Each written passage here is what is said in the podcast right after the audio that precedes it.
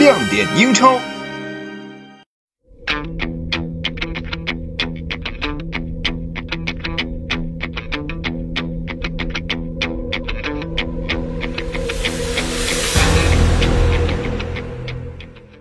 Hello，各位好，这里是亮点英超，很高兴呢在周二跟大家见面了啊。不过呢，抱歉的是在周一呢没有能够更新这一期的音频，因为呢在上一周呃阿亮是跟自己的同事呢一起去到了深圳去直播呃 UFC 深圳站的比赛了，所以整周的时间呢基本上都把精力花在了这场比赛上面，呃也很高兴啊，这个比赛很精彩，张美丽拿到了呃 UFC 历史上第一条。冠军腰带啊，属于中国人的冠军腰带。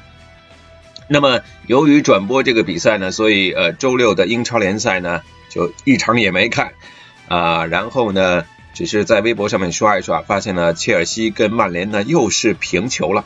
而莱斯特这场，我在上周的节目里面推荐大家啊，可以去看一看。果然，他们三比一击败了伯恩茅斯，现在人家已经是冲上了积分榜的第三位了啊。水晶宫没想到啊。拿了七分也能够排在第四。另外，埃弗顿呢跟狼队的比赛也是之前阿亮在上周说过的，可以大家看一看，应该是场好球。哎，果然没错，结果踢了一场三比二，非常的精彩。那么，呃，利物浦呢战胜了这个对手，包括曼城都显得很轻松。呃，英超的这两集目前呢还是一个十二分排第一，一个十分排第二，没得说啊，实力绝对的强势。那么周日的比赛呢？终于阿亮回到家之后呢，看了这场北伦敦德比战，呃，上下半场两个心情呢完全是不一样的。所以今天的节目呢，重点来说一说这场比赛。呃，这场比赛呢，其实，在比赛的半场包括结束之后，我在微博上发，呃，然后有很多。阿森纳的球迷呢，也在底下留言跟我进行交流。呃，总的来说，概括一点的话，上下半场呢，阿森纳和热刺都是两支不同的球队。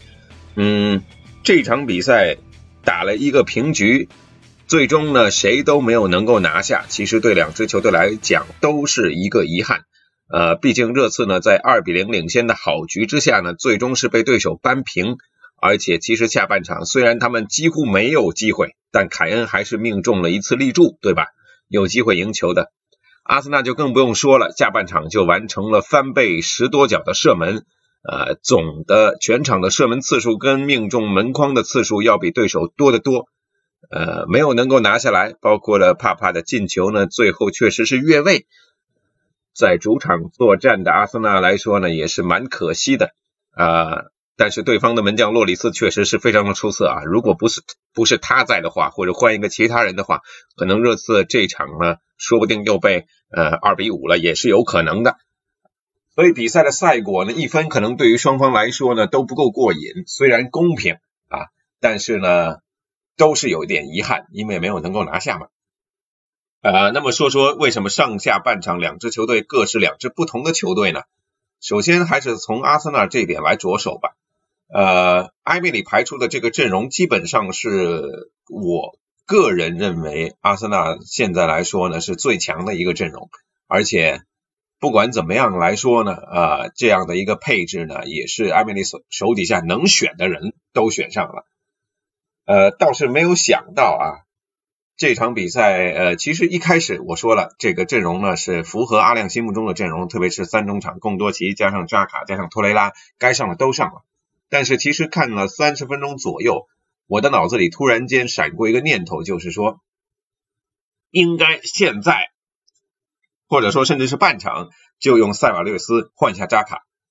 呃，这个想法就在扎卡鲁莽的在禁区内双脚剪刀脚飞铲孙兴民送出点球之前的大概是五到十分钟左右的这段时间吧。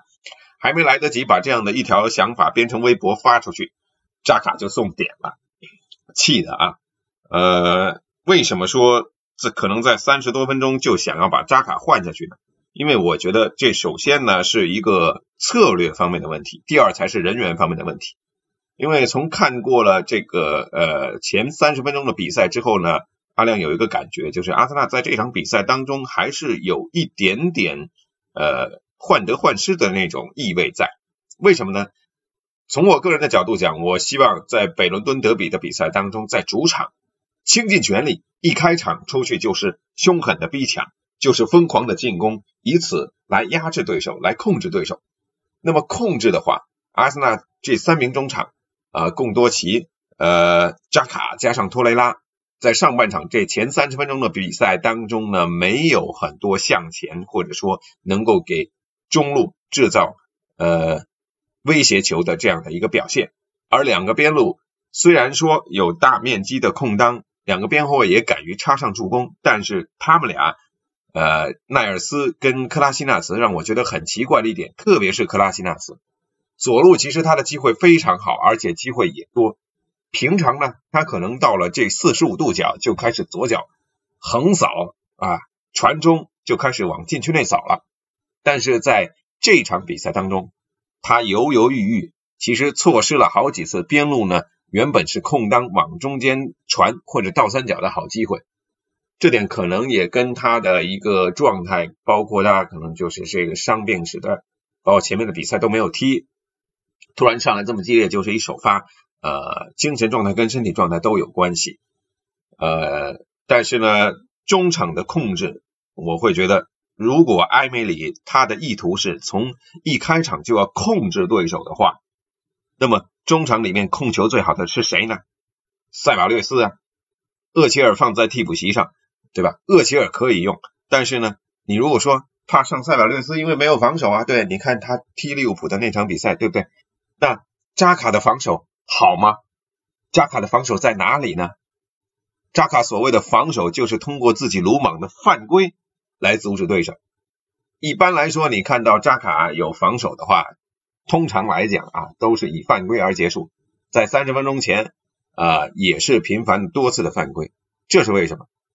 他的速率慢，他的动作慢，导致呢每次我们看到他的犯规，其实对方的队员可能已经传球出脚或者做完动作过他了，扎卡只能往对方的脚上踢。再有孙兴民的那个点球送出。很负责任啊，非常负责任的回防啊，去封堵这一次危险的机会。但是，有谁会在禁区之内下双脚飞铲、双飞剪刀脚呢？把对方的队员直接铲飞呢？扎卡这一次放翻对手，裁判只是给了点球，没有红点套餐。我觉得。这一点上面呢，已经是非常非常的阿弥陀佛了。如果红点套餐，免不了这场比赛，阿森纳在主场要被热刺血洗。因为在上半场的比赛当中，热刺主打的就是一个反击，而且他把埃里克森呢，埃里克森放在了呃阿森纳的右边路，埋伏在这里，通过他来进行串联，以及他游弋到中路，甚至神出鬼没的出现到了右边。这一点呢，让阿森纳其实挺头疼的。而前场的孙兴民跟拉梅拉两个人呢，自己的带控能力、穿插跑位的能力也非常强。这在第一个热刺的进球当中就体现出了这一点。三个人一个灵巧的跑位，对吧？包括最后埃里克森的补射。当然，源头在哪里呢？在错误。阿森纳真的是呃。我看到了这个帕帕斯塔索普洛斯冲上去要顶，跟扎卡两个人出现位置重合的时候，我就想要完。果然两个人没有任何的交流，然后呢起跳又输给正顶输给了凯恩，这就是埋下了第一个错误。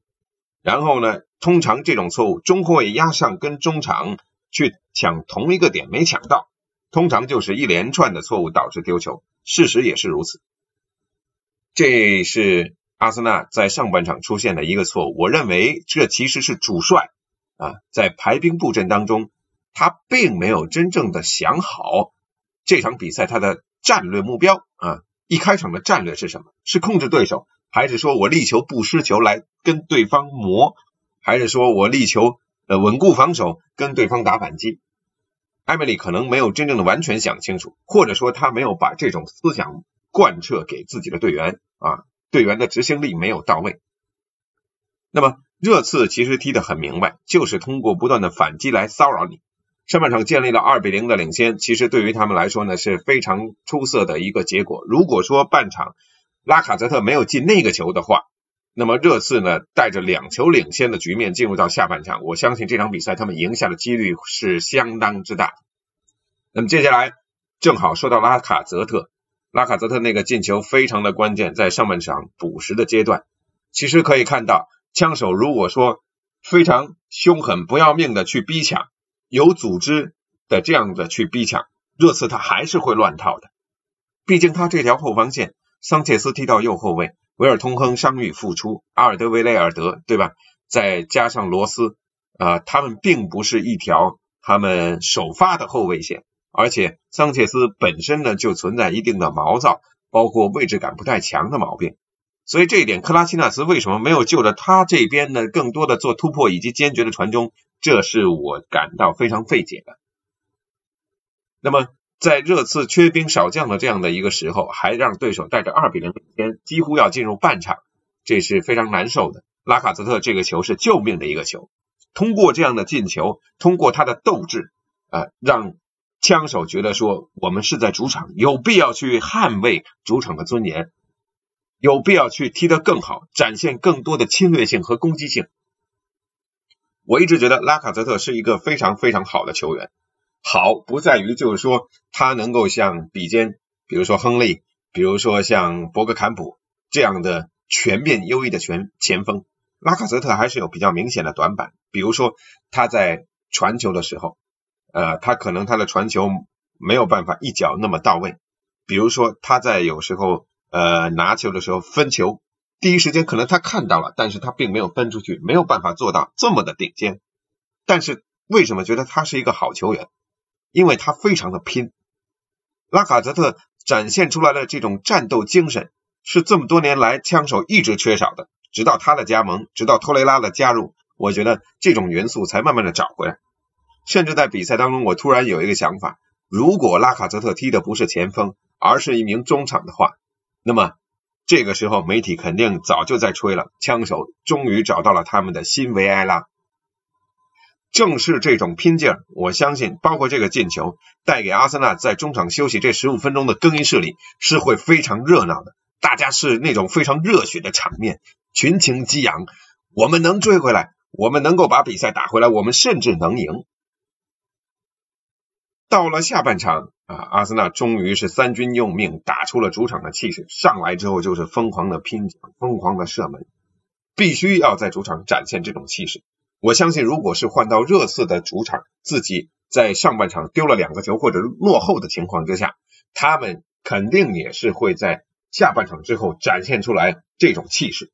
毕竟是在自家的主场，毕竟是德比战。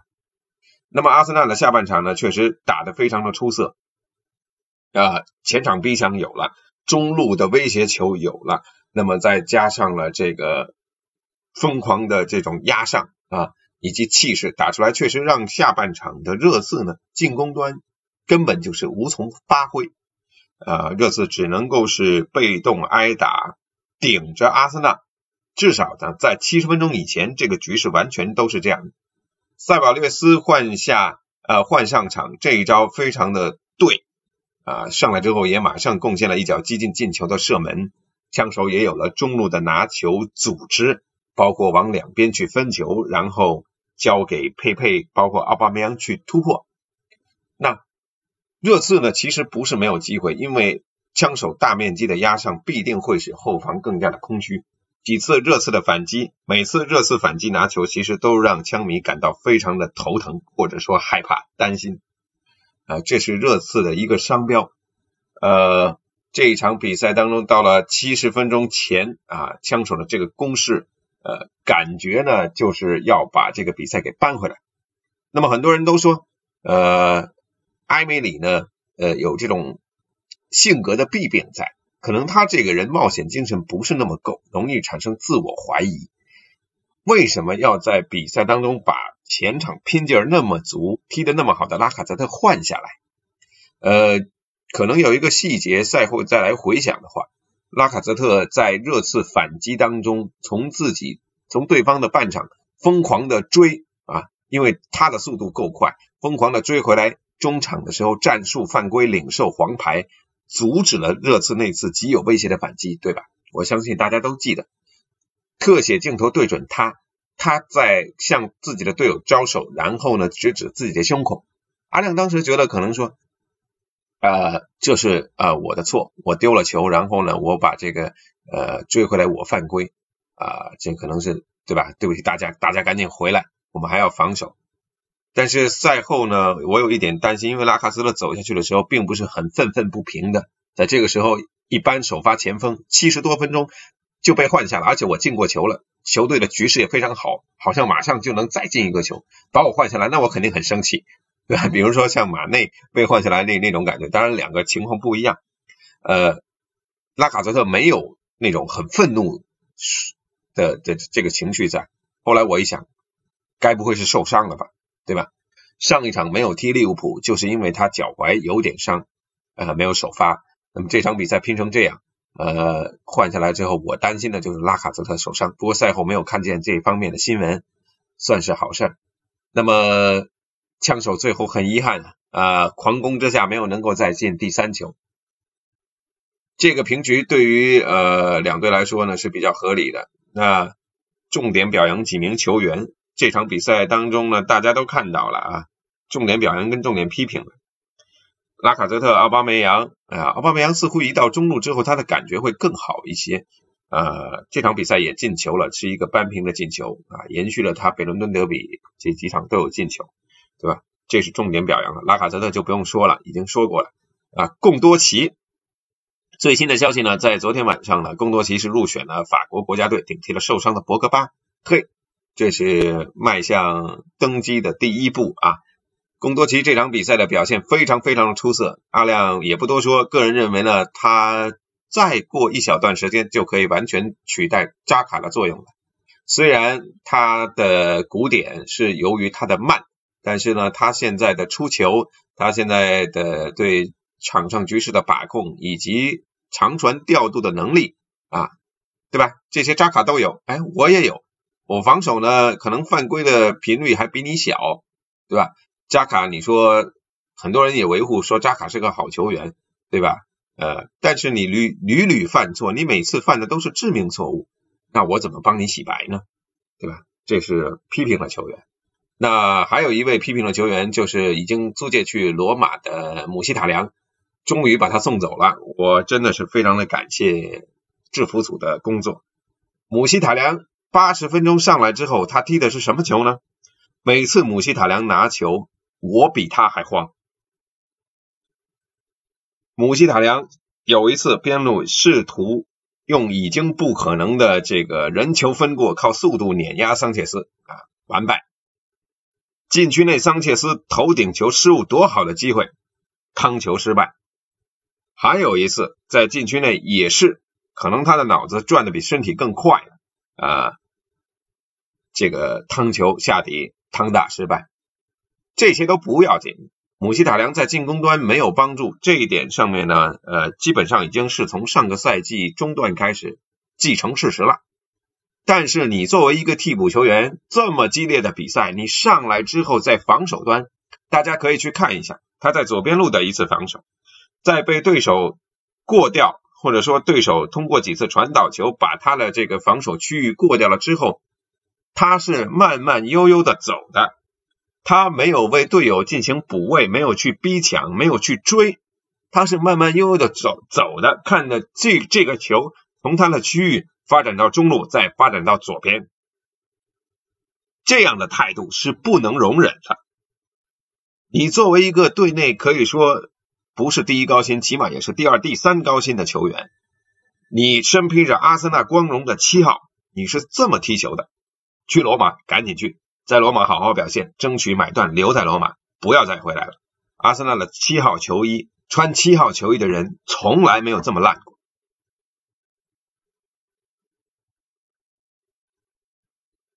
调整一下情绪，表扬一下热刺的人。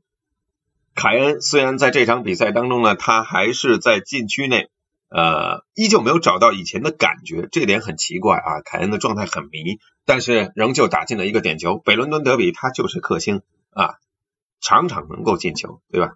点球把握住了，孙兴民制造了一个点球。呃，孙兴民的状态，个人预测这个赛季应该不会有上个赛季那么火爆，因为上个赛季整个加下来，孙兴民加上国家队、国内的各种杯赛以及呃呃联赛，一共应该有踢了七十多场，太累了。呃，亚洲第一球星这个赛季可能不会有上个赛季那种爆棚的状态。德里阿里的状态也很迷。另外呢，热。热刺现在所面临的这个问题，阿里克森最终呢转会窗已经关闭了，他没有走，所以这个赛季像波切蒂诺说的，如果他没走，就会留下来跟热刺好好争冠。之前的节目也提到过了，埃里克森的存在是热刺的进攻源泉，他在这场比赛当中的一个表现非常的出色，打进了第五十个进球不说，他在边路可以说是阻碍了佩佩跟奈尔斯这一路的一个发挥，导致呃这边的进攻呢确实还要忌惮他的存在。呃，另外呢，像温克斯，我之前一直觉得温克斯呢是一个很普通的过渡型的中场，有点类似，比如说当时的啊卡里克呀，或者阿森纳的这个德尼尔森啊这种类型啊，或者说若日尼奥，对吧？传传安全球。但温克斯在这场比赛当中的表现非常的出色啊，他的衔接过渡，他甚至有更多的插上啊。然后呢，在边路制造威胁，在防守当中他也非常的努力，而且在跟帕帕斯塔索普洛斯的那次对抗当中，他又表现得非常冷静，也难怪啊，索斯盖特呢要选他进英格兰国家队啊。热刺还有一位需要表扬的就是门将洛里斯，太出色了。洛里斯的脚下球确实很烂，这个是练不出来了。他几次跟热刺的同伴发短的门线球，几乎要酿成。呃，悲剧，但是好歹啊，就差那么一点儿，他最终呢没有酿成大祸。但是如果没有他神奇的扑救，没有他这种神奇的反应的话，热刺这场只丢两个球吗？绝对不可能的。这个是绝对的高分球员。这场北伦敦德比最后打下来呢，还是非常经典的。呃，上个赛季阿森纳也是一场平局，呃，这场又是先平局。那么这样的话呢，在本赛季跟 Big 六的率先打过的两场比赛里面，只取得了一平一负。阿森纳要长进的空间还是很多。亏的曼联跟切尔西不断的在丢分，已经是连续两轮平局了啊。那阿森纳呢，必须要加把劲儿了。这个赛季要进前四，两个对手都在丢分的情况之下，如果没有能够好好把握，那么这个责任。就要怪谁呢？说到最后，呃，阿森纳今天早上瞄了一眼啊，因为转会窗已经结束了，那么把姆希塔良租出去了，埃尔内尼也租出去了啊。看了一下，在一线队的名单当中，阿森纳的中场现在是非常薄弱的，有厄齐尔，但是呢，可以看得出来，埃梅里这个赛季还是那个态度啊，几乎是不用的。那么奈尔斯呢，虽然换在了中场，但实际上他是踢后卫的。所以现在也就是剩下贡多奇、托雷拉以及扎卡，然后呃塞瓦略斯几乎就没人了啊！所以阿森纳的冬季必须要补进中场。对了，还有威洛克啊，但这点人呢踢三中场看起来轮换的还是不太够，特别要避免万一有伤病的情况。呃，那么热刺这边冬窗啊这个夏窗结束了，所以转会闹剧呢现在也可以放在一边了。该走的都走了啊，没有走的可以安下心来好好的踢了。希望他们能够解决自己球队内部现在有点心浮气躁的这样的一种心态吧。呃，镜头几次也交代了，列维跟波切蒂诺两个人脸色都不是太好看，所以他们之间的一些微妙关系，包括传说的列维跟埃里克森经纪人已经闹翻的这种关系，需要去修复，这样呢才能让这支球队。呃，继续去向着荣誉进行冲击。好，呃，那么回头呢，阿亮要再去看一看这个周末上个周末进行完的这些比赛的一些集锦啊，在后面呢，希望能够跟大家聊到更多的球赛的信息，下一轮的比赛，呃。